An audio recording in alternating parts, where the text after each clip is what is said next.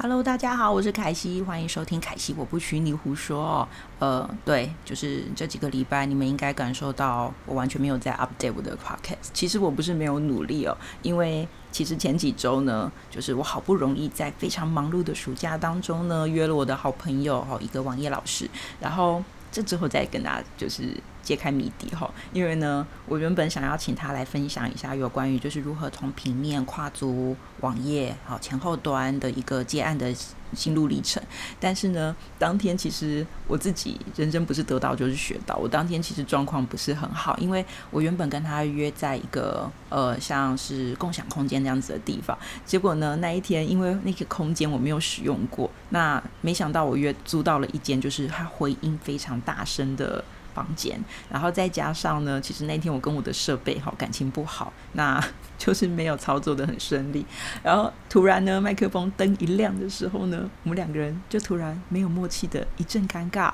然后我就说，那算了，我们今天去吃意大利面好了，就自动放弃了哈。对，因为有时候录 podcast 这种东西，呃，要有一个。心理的素质，你要能够好好的面对镜头哈，或者哎，对，不是镜头，是麦克风哈，面对麦克风去讲一些东西出来。那其实你脑海中要有一个架构，然后你怎么说这个稿，其实你也要先润过。那我发现，其实找人来讲的时候就很很考验我们之间的默契哈。没想到平常我们两个人干话满天飞哦，结果麦克风灯一亮的时候，我们两个人突然一阵尴尬，有点好笑。所以那一集我就呃，对我就设停损点，就把它关掉了哈，就不太适合。那也许之后我再呃试着转换一个更好的环境来试试看能不能够做更好的录音的状态，因为我毕竟还是希望说，虽然我是业余的，就只是在服务我的学生，或者是只是想把我的呃一些感想或者是一些经验留下来给我的学生听哈，或者是对 anyway，不管你是不是我学生，我觉得都没有关系。可是如果录出来的东西其实。不太有帮助的话，我觉得这样好像浪费大家时间也不太对哈。所以毕竟我还是希望能够留下一些对人家有帮助的内容。所以这个就之后有缘分再来喽。好，那我今天其实讲的东西比较杂，因为我其实整个七八月就是刚好今年比较忙碌，这也。这这也没有一定，就是我今年刚好真的比较忙，所以我完全就是必须要捞我空堂的时间，就是好，比如说今天早上没有工作，那我下午晚上还有工作，我要趁现在赶快来录这样子，所以我其实有时候呃。必须要抽空出来，真的有点不太容易哦。这是先跟大家说一下，不好意思哦。你的废物凯西老师真的不思长进哈。但如果你对我人生没有期待的话，你就不会有受伤害。所以呢，希望大家不要过度期待哈。对，就是我已经努力尽力了哈。但愿暑假过完之后，我可以就是再找一些有趣的主题来讲讲，不一定是设计啦，因为其实我一直很想要把我走到。四十岁之前所遇到的一些事情，就是拿来当一些经验的分享给别人哈。如果能够刚好对有些人能够感到一些啊慰藉，原来这世界上还有一个更惨的家伙，这样也是帮助到别人哦。那我今天主题其实比较呃比较松散一点点，因为我想打几个完全没有相关联的事情。那呃一个一个 run 哈。那今天主题其实我会比较放在比较像是如果你。精神素质上，你已经在补习班上过课了。那接下来呢？接下来你该怎么走？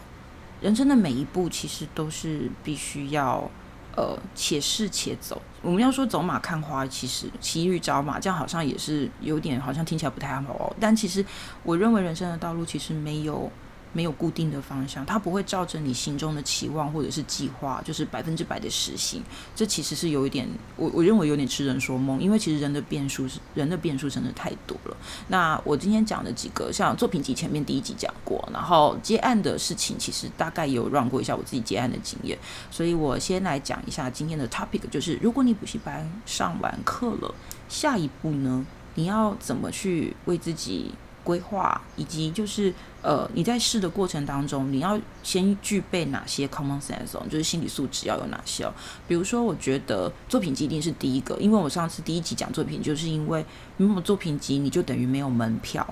没有门票，大家都不会想要看到你这个人的东西，因为我们一定是透过作品集看在你的能力，看到你的内在。我一直一直都强调，就是设计其实。比较特别的是，它是一个很特别的产业，它这个产业的复杂性非常高。它也很吃天赋，所以我上期讲天赋嘛。所以如果你连作品集不管怎么样，作品集是永远永远都没有做完的那一天的。所以你补习班的课上完之后，第一件事情一定是先做作品集。好，如果有需要的同学，请回头听第一集。那作品集这件事情，你一定要先把它完成，因为它就是你的入场券，它就是你的 ticket。所以先把这件事情。好好的做出来，不论你有没有很满意，或者是有没有好，但假设你在时间上面有所压迫，例如说，呃，我给我自己规划，我两个月内要找到工作，或者是半年内要找到工作，哦，半年真的很松哦，你可能真的要先累积半年的生活费用。那如果是这样子的话，你第一件事情一定就是要给自己时间压力，把作品集先做出来，然后一定要精。对，那设计系的学生更更要冲量，所以就是又要精又要多哈。那如果你是上完补习班的课之后，你是要接案，好，那这个也一样，就是不论你要求职还是接案，你都是都会需要一些作品集。但是我觉得接案的作品集可能可以不用那么多的量，因为。你可能只要挑几个你觉得自己表现比较好的东西，好丢给客户看，然后他觉得诶，这个人做出来东西有一个水准，然后风格也很不错，他就可能会有跟你合作的机会。所以作品集这件事情，其实在求职跟接案上面，我觉得他们的表现会稍微有一点点不同，所以你可以稍微再去针对不同的对象调整你的方向哈。那。再来，我觉得你会遇到一个状况，就是假设你现在已经好，就是有了第一份设计的工作了。那其实这个过程呢，其实是你必须就像交交男女朋友一样，你是要去试试这间公司的文化跟你合不合。那比如说运气很不好，你遇到了一个老板，他其实就是嗯加班是正常的啊，设计圈不就大家都在加班嘛？那你就会陷入一个。加班，第一个你要考虑设计圈通常加班不会有加班费哦，大家不要想太多，因为我们不是一般的产业，所以我们通常就是真的就是责任制，是非常典型的责任制。那你如果碰到了一间公司的文化，就是永远都接案进来，然后案量跟你的人力没有办法成符合的比例，或者是你接案的这个团队。大家会耗费过多的时间，或者去处理一些不太重要的细节，但是主干都没有好好处理。你其实可以花几个月的时间去观察这间公司他们如何运作专案的一个效率以及能力。那你再决定你要不要好好的留在这间公司。这样讲有很有趣。其实你要有心里想一个想法，就是不是我们挑公司，公司挑我们。因为听起来感觉就是资方比劳方的权力还大，对不对？在台湾一直都有这种感觉，你有没有发现？就是老板好像地位比较高，哦，就什么都要听他的话。嗯，确实是这样，没有错啦。但是相对的，老板挑我们，我们也会挑老板，你懂吗？所以如果在你的能力或者是经验还非常不足的情况下，我认为你可以再多花一点点的时间跟耐心去观察这间公司可以带给你什么。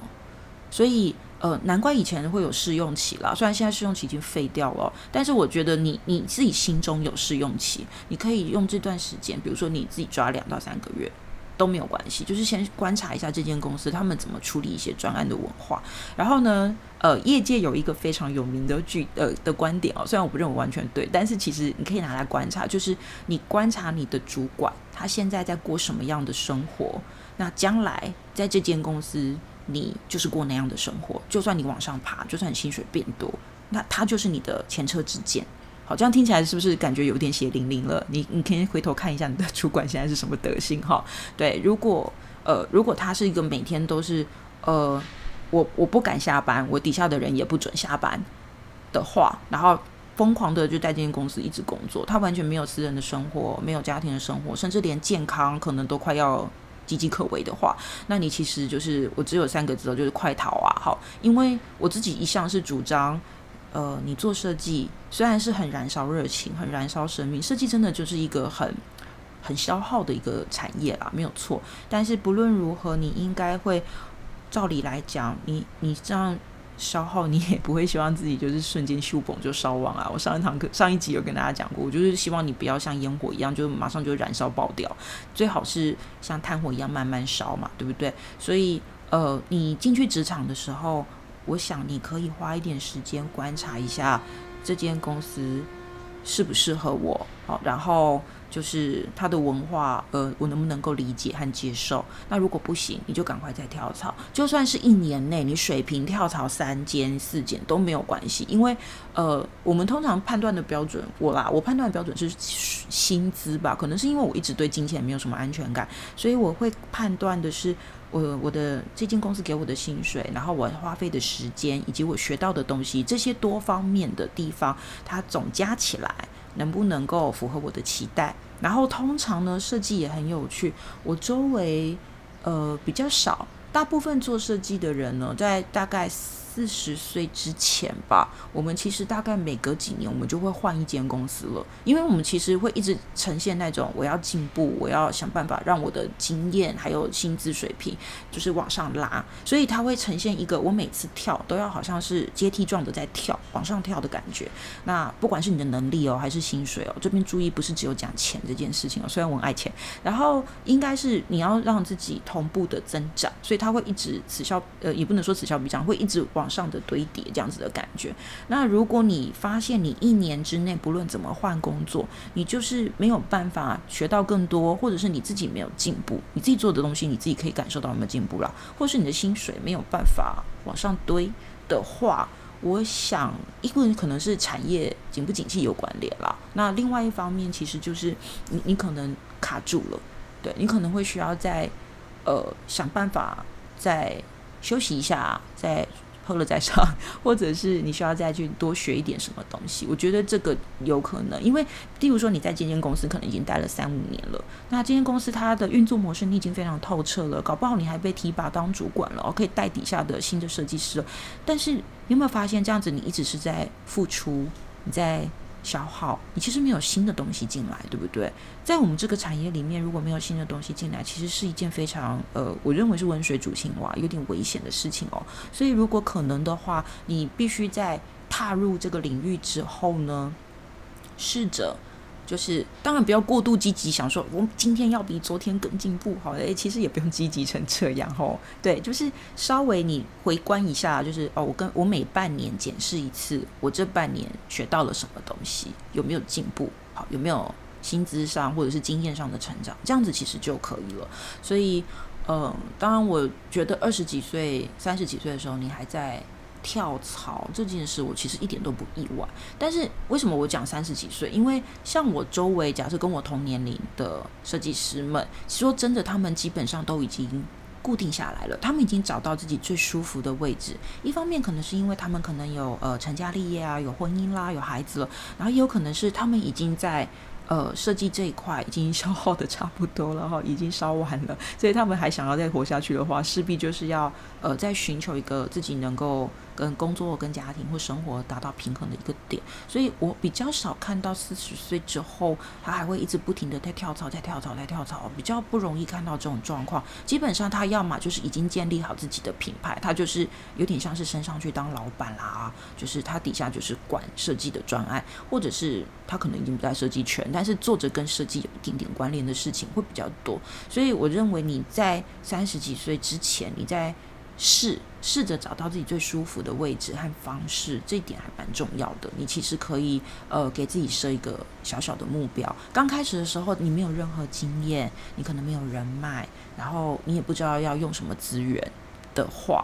这其实是一件我知道你要付出比较多的努力，你要先把这些东西建构起来，所以呃人脉很重要哈，那呃配合的厂商也很重要，所以呢如果可以的话，就是从职场开始试的累积东西，呃我认为社会大学，我说的不是那种社会大学，就是真的你踏进职场的这种社会大学，绝对能够让你在很短的时间之内。就是累积东西出来哦。那我会提这件事情，其实是因为我有学员，就是呃，他跑来问我说，就是要不要念研究所，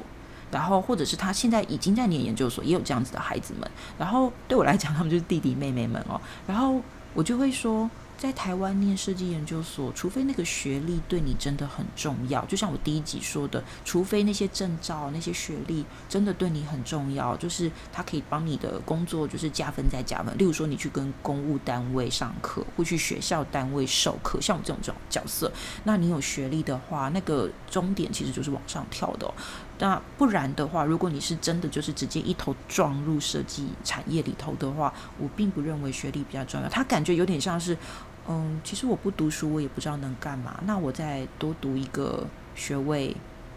躲避进入职场这件事情，那好像念研究所也不错哈。呃，我其实是反对派的。我自己其实就不是这一派的人，因为我当时太想要赶快赚钱了，所以我连毕业证书都还没有拿到，我就赶快就是一直投一零四，或者是呃拜托学长姐帮我介绍工作。然后我就是我拿，我还记得我入职的那一天其实是八月底，我根本就还没有暑假过完，你知道吗？所以我我诶，是八月底吧？我记得我好像比较早，就总而言之没有到九月就对了，我根本就还没有。好好的就是业毕业去放松没有？我一毕业就马上冲去工作了哈，所以我我会认为，如果你在学校你是没有办法确认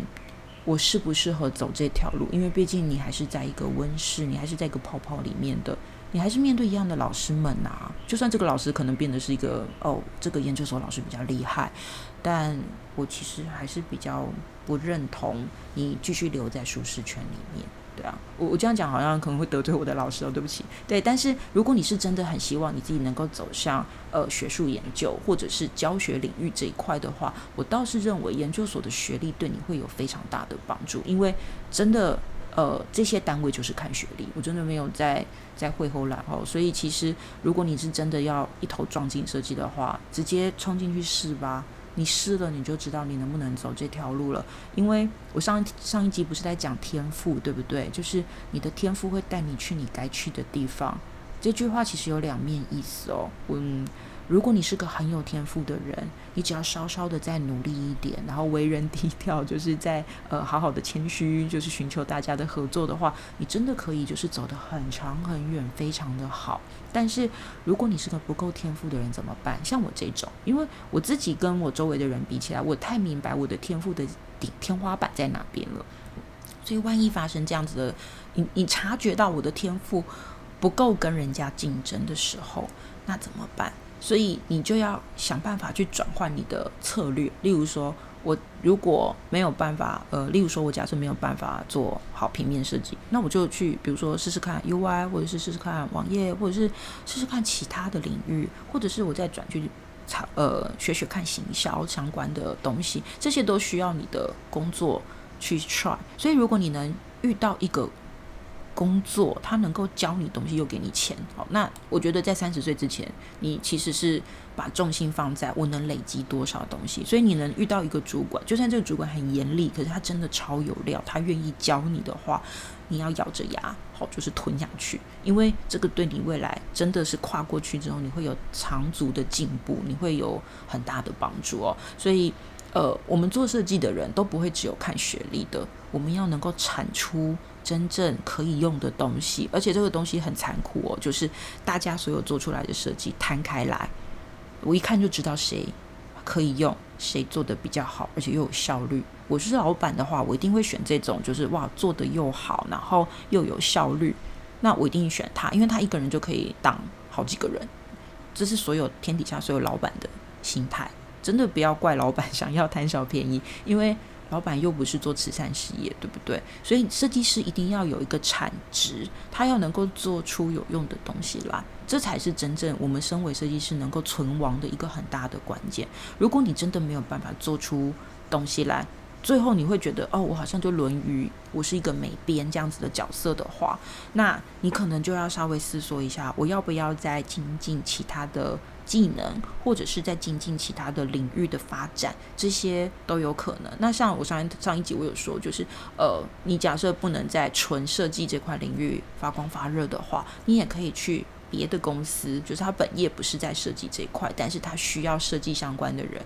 都可能是你可以试试看的东西。呃，不一定好，所以这其实我认为人生没有一定的答案哦。但是我自己有我自己的观点哦。当然，我相信如果你持反向观点，就觉得哦。我觉得研究所这件事超级重要。现在大家都在考研究所啊，呃，我觉得可能是因为我知道一些研究所的内幕，所以其实我比较不以为然这一块。对，不然为什么国外好不要讲台湾哈？为什么国外有些人他们家里很有钱，他捐了一个图书馆，他就拿到了学位，对不对？那你说台湾不会有这种事吗？诶，我倒不这么觉得哦。所以其实学历这件事情，如果你本身没有条件的话，我认为让你有能力才是让你能够走得远的一个很大的关键哈。所以这边的第一个点，我其实想讲的是，我是否应该继续念研究所这件事情，我觉得会是一个思考点。还有就是，如果你在这个职场上面，你要有心理样的准备，就是你没有能力的话，你就要忍耐比较低的薪水，因为你要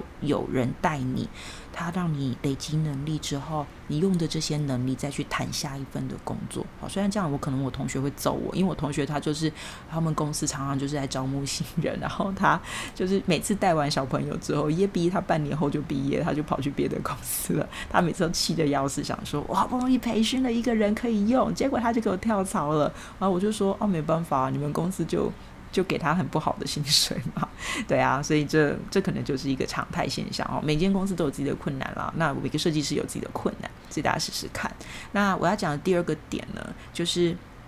回应我上一集的内容，就是设计是需要天分，好，也也跟我刚刚上一点讲的很像，就是万一你发现你的天赋哈，就是呃不足以支撑你的热情的时候，你要。当机立断哦，你就是不能放太多感情，因为你懂吗？设计其实是它不是它跟感情一样，它不是你付出的多就会有回报，没有哦。你可能对一个女生或者对一个男生付出了很多的爱，结果呢，他还是爱了别人，你会觉得很受伤，对不对？而这是人之常情哦，因为我们人心是肉做的嘛，对不对？那设计也是，你对设计付出了好多的时间，你投入了好多的努力，结果你怎么去跟人家比稿都被打墙。然后每次人家在就是看你的作品的时候，你永远都是被舍弃的那一个，那你就会觉得很受创啊，对不对？所以这样一直一直被打击的情况下，你的热情就会被磨耗的非常快。所以如果你给自己设一个点。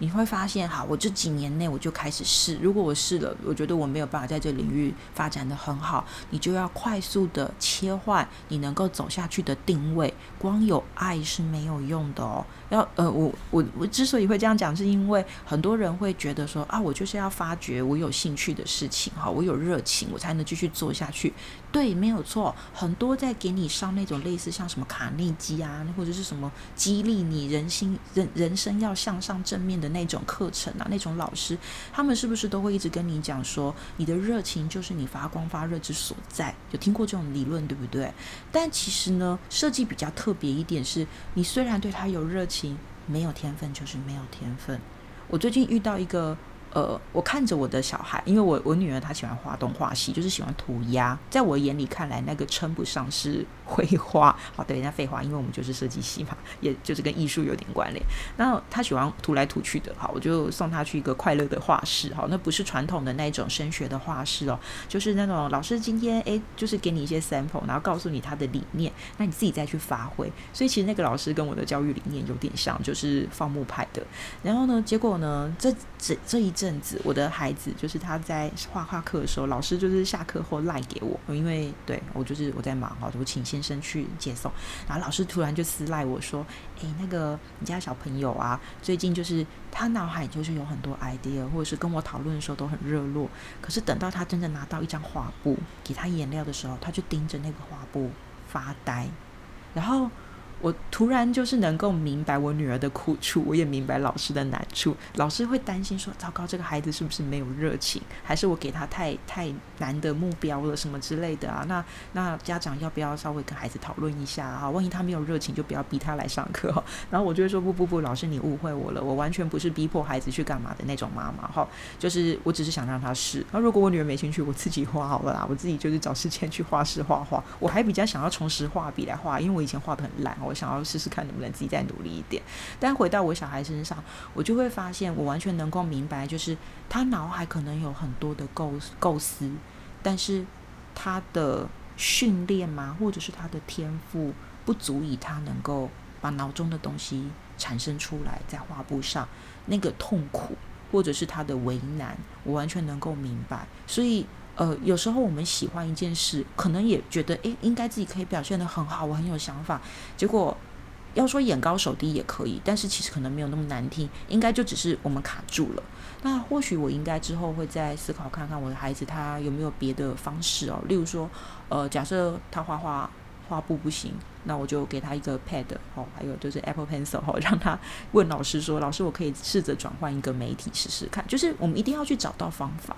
去解决这个问题。那如果这个问题真的就是一个你试了很多次你都没有办法解决的状况的话，你就只好。干嘛放弃啊？放弃也是人生的一种选择，那就换妈妈去画哈。对我讲这件事，其实是因为设计真的很需要天分。我最近跟好几个孩子，就是也都是我的学生，他们现在都在各个领域里面慢慢的建立自己的模组哈模式哈，就是发光发热了哈，开始就是一些小灯泡亮起来喽。我觉得他们很棒，我替他们感到开心。那也有就是找不到自己定位的，那通常呢，我会比较婉转的跟他们讲说。对啦，在这边讲就很直接啦，我就会跟他讲说，赶快放弃好，赶快转换跑道。但是如果我跟他面对面说的时候，我就会跟他讲说，你光是有爱是没有用的哦，因为我我讲一个很现实的面，天赋这个东西，它就代表别人的起点，是你这种没有天赋的人一辈子遥不可及的终点。这句话真的听起来很伤人呢，因为我自己在念大学的时候。就是我保持着画画的热情，好对设计的热情。虽然我还不太了解设计到底在干嘛，但是我对产出一个视觉非常的有兴趣。但当我踏进那间教室的时候，我的老师他在墙壁上，好或者是讲呃，就是投影幕上放了一个人的作品，我可能不认识他是谁。然后大家就老师就问说：“那台下的同学们，你好 A 同学起来，你讲讲看这个画面他做的怎么样？有没有什么感想？”我脑海中一片空白，因为我根本没有受过训练嘛，我根本看不懂，我也不知道老师要我讲什么讲什么东西哦，我很怕讲错话被老师轰出去教室哦。然后结果我发现，当我就是脑海还一片空白，我还在构思说等一下我要掰什么东西的时候，我的同学已经站起来侃侃而谈。我觉得这个颜色的配色怎么样怎么样，它的构图其实如果这里放到那里会更好。那他这样子的讯息的传递可能不太 OK。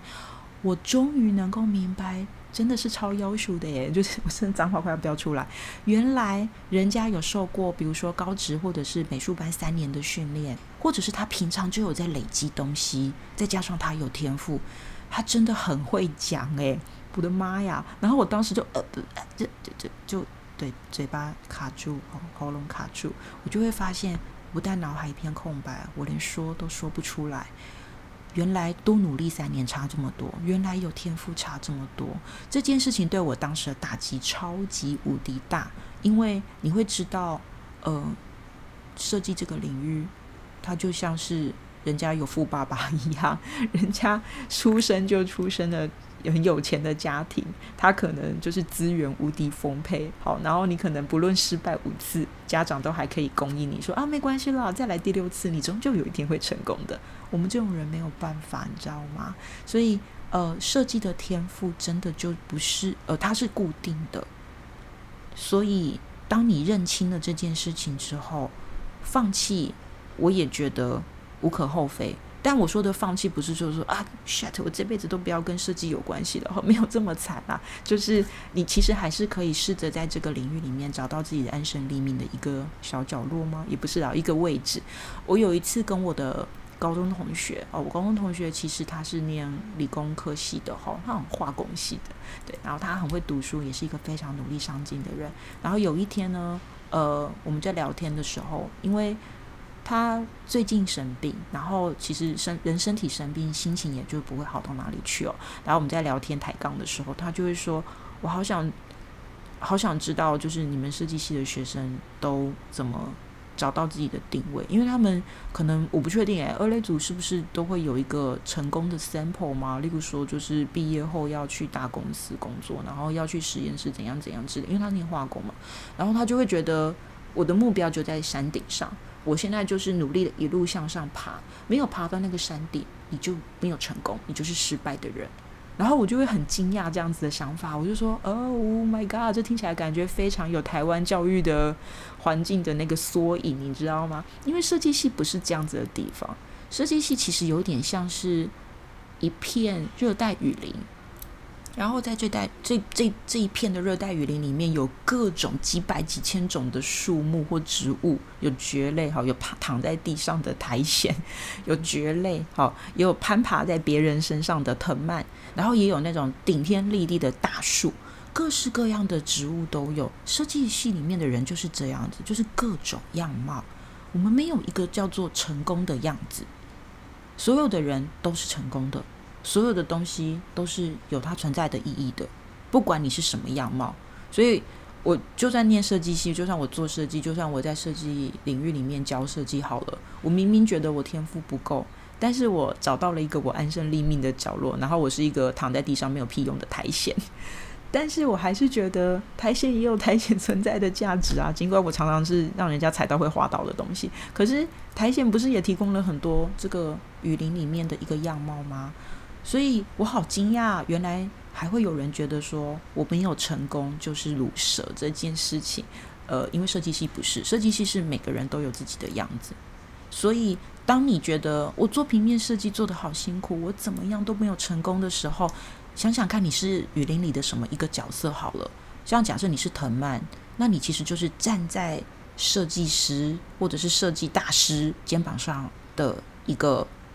角色好，就像我们讲，站在巨人的肩膀上，还是可以让你看得更远更高。就算那不是你，但是你可以借力使力。所以，呃，我自己能够明白，就是假设你今天在这条路上走的不顺，没有关系，你就赶快换一条路，换一条路也可以让你过得更快乐的。我说真的哦，因为呃，我们永远都在持续的前进，最怕你就是啊，这条路不行，我又退回原点。这其实不是。一件好事情哈，就算你今天走的是完全跟人家不一样路，或者是比较麻烦的路，但你终究还是在前进啊，你终究还是会往终点那个方向走，所以不要去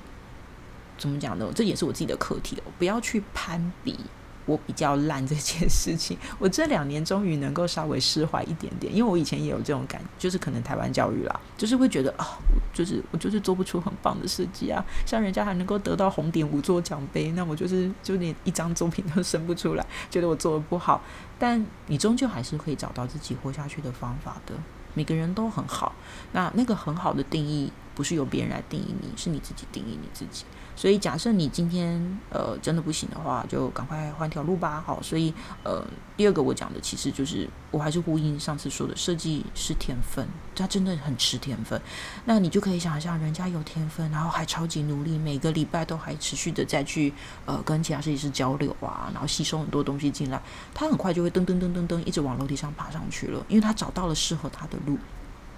但我们可能没有这个天赋怎么办？就赶快往别条路上走。所以呃，第二个要讲这个。那再来呢，就是我觉得下一个 topic，我觉得可以说的是，呃，我觉得你在求职的东西上面呢，职场也有运气的成分。你也可能非常随，例如说，你可能唐国师告诉你说，哎，你今年就水逆一整年哦，就是五九星连珠全部都往土星撞这样子。那这样子的话，你的职场可能。不管你怎么跳，你都会觉得好像跳不上去。这时候你是不是会怀疑自己是不是能力不够，对不对？就呼应上一题。所以如果是这样子的话呢，呃，我觉得你不如放慢角度，就是眼睛不要看这么高这么远，你试着把角度往下调十五度好了。那你就试试看，就是说，哎，我现在在这份工作上面，我的同事好跟我。个性如何合不合？好，那万一将来，哎，同事也不可能在这间公司待一辈子，你也不可能。那万一你们将来就是各奔东西了，那有没有累积好这个人脉呢？哈，万一他将来有案子来的时候，他第一个可能会想到你，对不对？你也可以跟对方偶尔保持一些呃，就是联系的状态，例如说，哎，我最近又换了新工作啊，我在哪里哪里哪里啊，什么之类的。那以后如果你有什么需求的话，就是大家互相介绍一下喽。我觉得，呃，与人为善这件事情，一直都是我觉得。还可以试试看啦，当然也有人会，就是你知道，恶人们都会想要软土生绝，从你身上捞一些好处，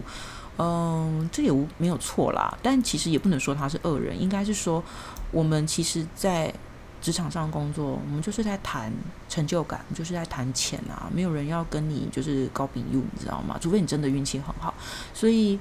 不然的话，我其实还是会觉得你在职场上工作哈，就不要跟我谈梦想了。梦想是你家的事，我都是在谈钱。所以最好就是你可以想象，我现在在跟这个人员为善，虽然有点心机，很成分很重，但我觉得他其实就可能是你未来的案源。好，那你配合的厂商也会是你未来的工作伙伴。好，这都有可能的。所以呢，善待你的厂商哈。那。哎，不要想说他是你的配合厂商，你就对人家咄咄逼人哈，这真的其实很不汤哈。因为尤其是像我们做平面设计，像印刷好了，哎，那个遇到好的印刷厂，真的是佛心来的，他是来救你的命。我跟你说，因为尤其是像台湾现在有很多合版印刷厂嘛，例如说像建豪啊、白沙这种这种合版印刷厂，他们就是你东西丢过去，丢什么过去，他就印什么东西。然后如果规格不符合，他就会退来跟你讲说，哎，你不符合规格，请你自己再去官网上面看一下我们的规格表。他也没有要帮你解说，然后你就是一问三不知，你是一个菜鸟，你根本搞不清楚状况，你知道吗？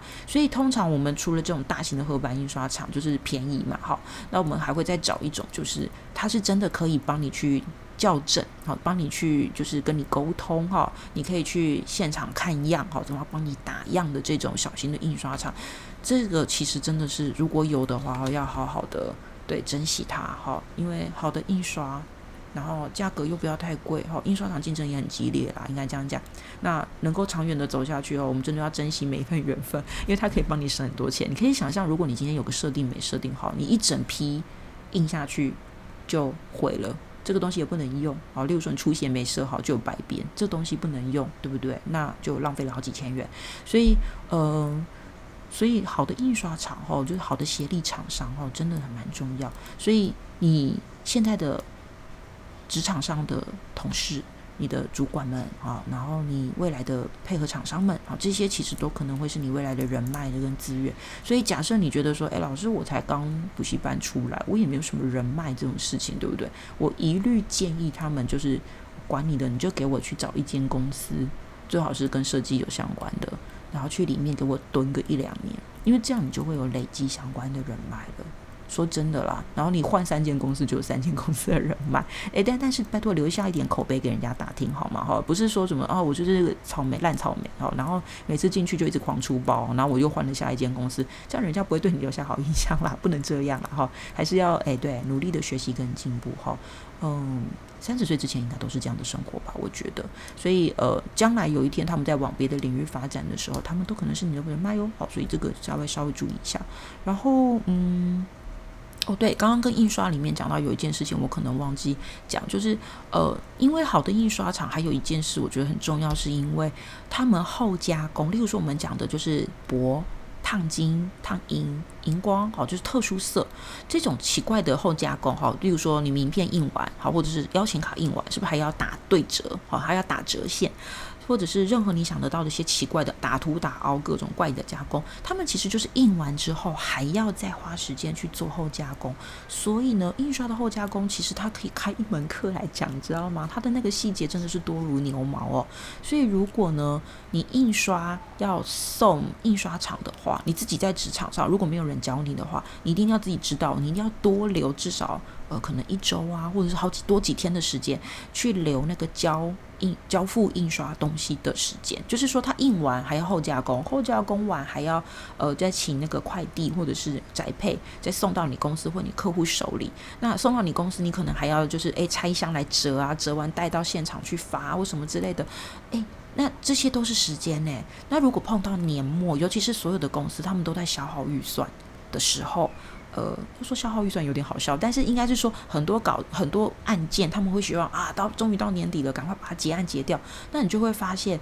到年末的时候，大家都在赶印刷的时候，你光印完还要弄那些后加工哈。像去年因为遇到疫情，我配合的那个案子，那个窗口真的被骂到臭头，因为他跟我压的交期就是他没有经验，所以他不知道要多压一点。交付印刷稿的时间，他只有跟我压我稿子交给印刷厂的时间哦，他没有加抓抓印刷厂送到他手里的时间，结果导致他邀请卡送到他手里的时候已经来不及了，隔天就要办讲座了，然后他被他的那个直属的主管就是骂到爆，所以其实如果你要做印刷这一块的话，你一定要多留一点时间哈。OK，这是题外话啦，对，所以就这样子了。然后还有就是，我觉得除了你在职场上的下一个点，下一个点，如果你在职场上，你的主管、你的同事，呃，那些人可以带你进步哦，然后你用实际的实务经验哈去累积你的经验值，那我觉得还是一句老话，就是你的做设计。好，你确定了人生的大方向之后，你做设计一定要往机会多的地方去。例如说，你要做设计，就是要去双北，就是要去台北，然后要不然你在中部、南部，你就是一定要去台中、高雄。但是台中、高雄真的，呃，我觉得弱蛮多的。就是以产出设计这一块的话，还是我觉得台北还是机会最多的地方。因为其实很简单哦，你要想，人其实都是。呃，食衣住行饱足了之后，他才会想到欲跟乐。没有人吃不饱的时候就在想玩乐啦。这种人真的是就是注定要被上天毁灭哈。就连呃，比如说我们讲管仲哈，就是中国的古代的诗人哈，他说：“仓廪实而知礼节，衣食足而知荣辱。”我说真的啦，如果你对一些老百姓来说，他连吃都吃不饱，粮仓都没有满。充足的情况下，他才能够顾及礼义廉耻，你知道吗？所以做设计一定是，一定是这些有钱的人哦，有经济能力、有商业贸易的地方，他们才会有设计这件事情。因为他吃不饱都不会谈美啦，设计美不美、好不好看、有没有用这种事情，一定是吃饱的人做，不然为什么都只有台北会办什么台北电影节？为什么金曲、金马、金钟奖都办在台北？因为那边的人就是。有钱人，他们经济能量就是比较强，你知道吗？所以设计是给予富足的社会所提供服务的一个产物，你懂吗？所以不管怎么样，你将来如果呃，比如说你。软体也学好了，虽然现在网络真的很发达，我完全明白，一定会有人提出反向的说法，就说，呃，现在网络已经很方便啦，而且疫情又改变了很多人的线上工作的形式，那我们谈谈 case 啊，洽谈，我们都可以在线上处理啊，没有一定要去台北啦。呃，我觉得会说这句话的人哦，他一定没有真正在设计现场工作过。我说真的，因为你人生的很多的机会。很多的下一次的合作机会都是透过人跟人接触得来的，不是透过荧幕，诶，真的不可能。所以你接案的案源这些东西，它一定说真的机会，诶，工作的机会，我完全可以想象，它应该是线上 OK 的，就是机会，就是你要找而已啦。但是你人生的下一次的 next time 这个机会，它一定是你跟人家相处过之后，人家。诶，对这个人，不管是长相、说话的谈吐、外貌，还有讲工作的能力，这些种种的因素堆叠而来之后，我们才有可能知道说，嗯，这个人是可以有再下一次的合作机会的对象。所以，如果你真的要做设计，呃，虽然我现在住桃园哦，那我还是会跟我的学生们、孩子们讲说，你们真的就是要去台北闯一次，就不管是通勤，通勤当然很花时间啦，这我也觉得明白，但是。你把通勤的时间省下来，再去多看一点书或什么的都没有关系，或是听一些 podcast，不是我的啦，就是听一些更可以让你人生其他方式成长的 podcast 都可以，比如说理财。我觉得我自己最后悔的是，我二三十岁没有理财的观念，这件事情真的让我很懊恼。尽管我现在还在努力的追上这些脚步，但已经为时有一点点晚，好，有一点点晚了。那没有富爸爸、富妈妈的帮忙的话，理财这件事很重要。那改天再说好了，因为这个不是我的专业哈，我只是有跌倒的一些经验可以分给大家，这其实没有什么太大帮助。但是说真的，我认为如果你需要好的人生经机会跟经历的话，你还是要往。台北这个地方去，就是往天龙国的地方去哦。所以，呃，说真的啦，你还是要自己给自己一段努力的机会。你要记得哦，网络上那些安慰你的心灵鸡汤，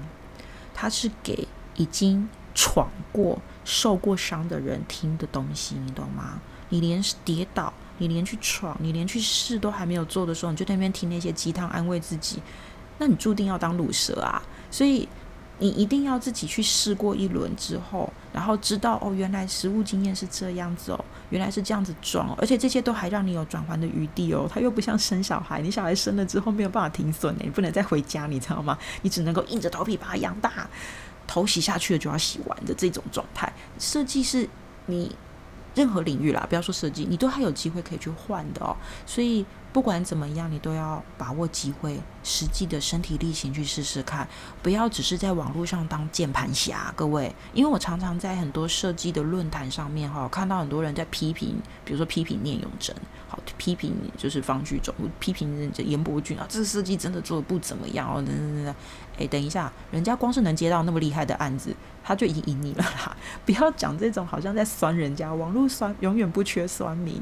你自己来就知道了。我连录 podcast 哦，我那么废物的老师，几百年才讲了一集，然后我去听，比如说像吴淡如去听古癌，好这么样，他那个排行榜上永远在一跟二的那种厉害的，就是 podcaster，哎，还有人会去酸他们呢？我真的觉得就是 Oh my God，这世界上真的酸民有够多的啦，搞不好比正常人类还要多。不要这样，因为怎么样，人家都赢你啦。你在讲你你在没有跟人家站在同一个起跑同同一条线上的时候，你去攻击对方哦，只会显得你很酸，没有用。你真的就是要自己实际上去做，身体力行去做，才能抓到你自己的定位，你才能够知道说啊，靠北原来这个领域真的好难哦。对，还是现在没有什么不什么没有什么东西是不难的，都很难，真的你要自己去做才知道。所以呃，通常呢。如果你听到有人在直接的批评的话，那通常是他已经可能呃已经有了一些经验，好，这个我完全能够明白。但是任何事情持中立的立场，能够让你用更多不同的角度看待，会得到更多东西哈。光是站在天平的两端，很极端的互相攻击对方，是不会进步的。那不平衡，不会得到平衡的。最好的平衡就是你能够站在中立的立场。然后加上你对自己的认识，你必须花更多的时间认识自己。认识自己这件事情真的很重要，因为我们的父母或我们的成长背景都会希望我们去当个乖乖牌，对不对？好，最好你什么事情都给我 on schedule。好，比如说一路给我。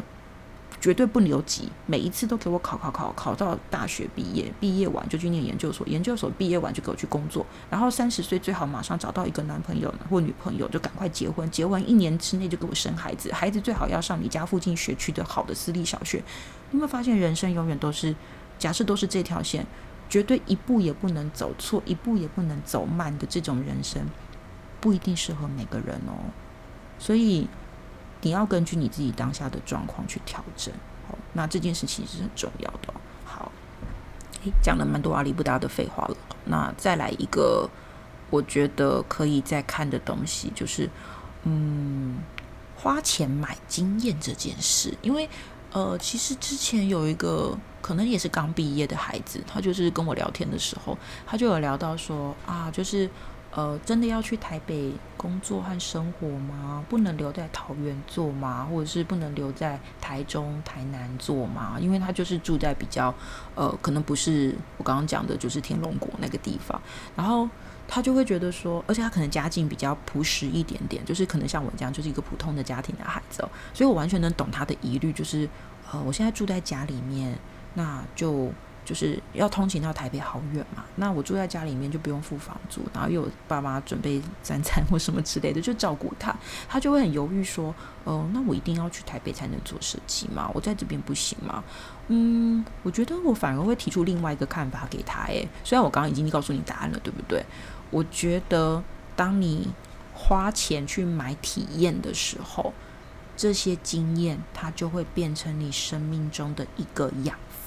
你会拓展视野，你知道为什么那么多人会想，就是鼓吹说，哎，去旅行哈，旅行可以拓展视野哈，哎，这个旅行不是说什么我去跟团哈，然后五日游就是呃，就是去某个地方住个饭店哈，然后上车睡觉，下车尿尿这样子哦，不是哦，花钱买体验这件事情，它其实有点像是让你能够用最短的时间和最合理的金钱，去得到人家付出的经验。所以它有点像是你将这个经验转换养分，拓展你的视野。呃，我举一个例子哦，有一次呢，就是我在我前公司，蛮多年前了。那时候我们公司可能办了一个活动，好在那个内湖的学学，好学呃设计圈的应该就会知道学学。学学它其实都是给人家去有点像是。成社会人士再去进修的一个地方，哈，但是它是私人的，它尤其是做跟设计啊，好或者是一些领，呃，就是行销或者是任何你想得到就是特殊的领域的看上上课的地方。然后我们公司那一年花了大钱，我当然一定要去啊！开什么玩笑，不用我出钱哈。然后我就欧巴桑心态，我就去上课。那时候台上是一位蛮厉害的设计师，虽然我现在已经快要忘记他名字了哈，但我印象中他就是一个在设计圈里面算是鼎鼎有名的大师。然后呢？他就在问台下的所有我的同事们，我们都是在同一个补习班哈教书的一群讲师们，他就在举例说：“哎，你现在看这些设计怎样怎样怎样讲？这些其实我觉得我都懂，因为我是本科，就是我本来就是设计系毕业的，所以我都明白。”他突然讲到一个点，他说：“你们去吃过旁边的上影水产吗？那个时候上影水产才刚开业哈，就是在台湾刚开始拓点。然后我突然有点。”愣住，因为上影水产在我的印象中，它的金额不算低，它不是平价的日式料理，它是要站着吃日式料理，有点像是他把那个日本的鱼市场搬到一个地方哈，然后你就在那边体验一下日本人怎么历史哈，就是站着吃生鱼片哈，那些生鱼片。要说很贵，倒也没有贵到那种无菜单料理那么贵。但是你要说它很平价嘛？诶，没有哦。它其实对一个你假设是月收入只有三四万、四五万的人来说，它还是有一点贵。然后台下的所有的跟我一起上课的老师们，其实大家都没有去吃过。然后台上的那个设计大师就超惊讶说：“天哪，你们做设计教设计，竟然没有去体验什么叫体验过这些东西？那你没有体验，你怎么教？”然后我就突然像是被雷打到一样，我就说：“天哪！原来我的经济能力，他没有办法让我去有所体验这些人生的时候，我其实是不合格的一个设计师，因为我做不出我这个眼界更高的设计了，你懂吗？所以变成就是说，我们我后来当然一方面就是我很努力的想办法让我们的收入提高，然后在可允许的情况下，试着去体验一些我有兴趣的。”东西，那有了体验之后，才终于明白说，哦，原来他们是这样运作的。为什么他这个东西要放在这边？为什么他要站着吃？为什么他的摆盘是这样摆？然后为什么他的价格这样定？因为设计它就是一个跟商业行为结合的产业。然后当我的领域不够高的时候，我就没有办法理解他为什么这么做，以及他这么做的价值在哪里。所以后来我离开了这间。呃，补习班哈，我又回到业界做设计嘛，然后现在我又回到补习班教书，就是到处跨来跨去的时候，我会一直鼓吹我的学生，就是在你行有余力的能力内，你一定要存钱投资。然后想办法去体验一些你的人生当中没有体验过的东西。最简单的方法是看书、看展览、看别人的作品，这是最便宜的方法了。但是如果呢，这些已经不能满足你的时候，你就要实真枪实弹的花钱去体验。请不要觉得说啊，好贵哦，好浪费钱哦。就算你当时的收入可能不高嘛，对不对？但你要想，我现在花这个钱，我是在转换这个养分。学习这个经验在我身上，比如说你今天花钱花了几千元去迪士尼乐园，Disneyland，那你，哎，你花钱去迪士尼乐园，你走进去的时候，你还会一直很懊恼，想说，哦，这个有门票真的有够贵啦，比六福村贵贵几倍这样子，你不会这样想诶，因为它是迪士尼啊，它里面所有的每一个景物，每一个软性的服务，甚至里面所有的游戏的场景。都是绝对是你在六福村体验不到的。你要好好的珍惜你踏进去的那每一秒钟，把那些东西哈，就是眼睛看，然后去体体验它，不管是声音、触觉，还有看到的东西。最后，呢，如果留不住你，甚至拍照都没有关系，就是一定要把它这些经验全部每分每好的尽你所能的留下来，因为它会成为你生命中很大的一个部分，很大的一个养分，你知道吗？所以，呃。花钱买体验这件事，我是用正向方式看待的，所以希望大家能够呃能够转换你的思考点，然后去试试看。也许你会觉得说啊，天哪，这个好贵。我先说我不是鼓吹你说，OK，我这个月比如说薪水只有三万五，然后我就已经花了两万八去体验所有的东西，不是这样子，千万不要哈，先不要，因为你一定要想，你是要累积一个经验，你才有办法。让你自己更上一层楼嘛？但是这个经验是建立在你的经济状态是平稳的，你懂吗？所以不是说要我们打肿脸充胖子哦，不是这样子的。你要，你可能比如说，我可能要存三个月的钱，好，你规划好三个月的娱乐花费之后，才能体验一次，也可以。这个真的会对你有帮助。所以呃，去住饭店，去旅游。好，去观察一下人家的饭店，他怎么去装潢，他怎么经营他们的服务模式。当你到了我这个年纪，大概三十几、四十岁的时候，你应该会，照理来讲，你应该是可以达到一个，呃，我不但可以存下钱，可以投资，然后我还有一点点的余裕可以去消费。你吃东西的时候就不会想说，我一定要我只能吃便利商店。你应该是会能够去体验不同的食物，去感受他们的这家餐厅的服务，它的摆盘，然后它店里面哪些地方做得好，哪些地方不好。你身为一个设计师，你一定看得出来这些很表面的东西。这个其实才是你做设计是又花钱又学到，然后。就是每一次都是又付出，但是又有东西回来，好，所以不是得到就是学到，讲的就是这件事，哈，好，看样子我这期的主题应该是不是得到就是学到这件事，哈，非常的有趣，所以嗯，讲的比较凌乱一点啦，对，因为我没有什么很明确的要跟大家讲的事情，哦，但是如果可以的话，希望对后后面的孩子们是有一点点精神上或者是经验上的累积的帮助，哦，因为我知道。我自己就是一路这样走过来，我人生充满了迷茫，我没有那么有自信和天赋，觉得我可以成为一个非常厉害的设计师。哦，没有，你看我现在就默默无名，好，我是一个废物。所以呢，呃，说是这样说，但是我非常清楚我的定位和我的优势是什么。那认识自己这件事很重要。那你也会需要花很多的时间跟金钱去找到适合你的路。希望这一集对大家有点帮助喽。好，那一样下一集我也不知道在哪里，因为我真的忙到炸。我从昨天开始，我看了一下我的 schedule，non stop 一直工作到八月下旬，我真的快疯了哈。对，但我非常感谢我老板给我那么多课，感谢哈。对，让我可以好好的赚一波。这一波赚完之后，我九月份应该就要好好去体验一下放空的感受哈。对，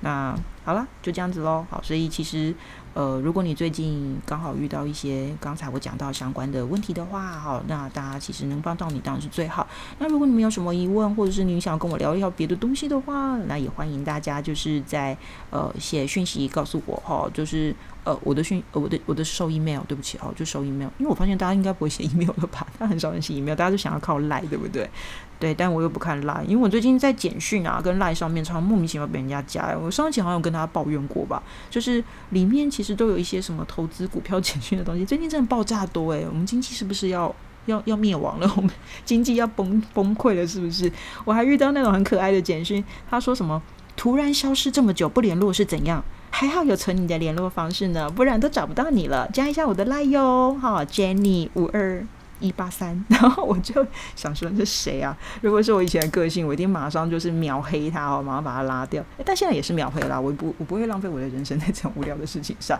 大家要小心诈骗哦。好，OK，那我们这一集就先到这边喽。下一集遥遥无期。如果大家有想要什么东西用的话，请许愿，好，就是写 email 告诉我哈，或者是你私底下来找我。拜喽。